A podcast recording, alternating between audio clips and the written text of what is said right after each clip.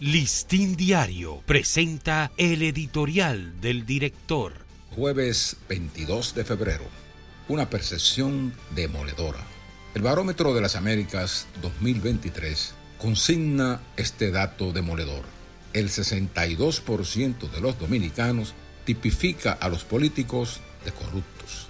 Este nivel de percepción se asemeja a los que predominan en otros países donde la calidad de la democracia se ha degradado significativamente.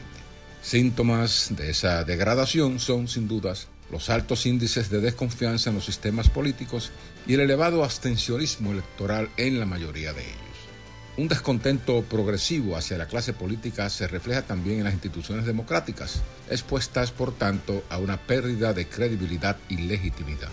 La corrupción de la clase política, que se manifiesta a menudo en el endoso de candidaturas de personajes vinculados al crimen organizado, es un factor lesivo para la institucionalidad democrática, como lo es también la compra de votos y las interferencias abiertas al trabajo de las juntas electorales o la represión contra opositores y libertad de expresión, en aquellos donde la democracia ha mutado a un modelo híbrido o a una pura dictadura.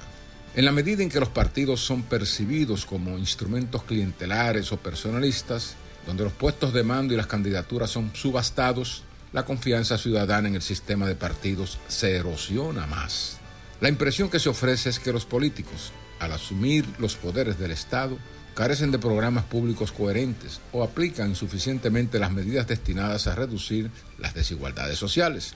En tal contexto, los ciudadanos perciben que las instituciones quedan en manos de insignificantes, incompetentes o personas que no se sienten en el deber de corresponder a las exigencias de la sociedad, sino las propias.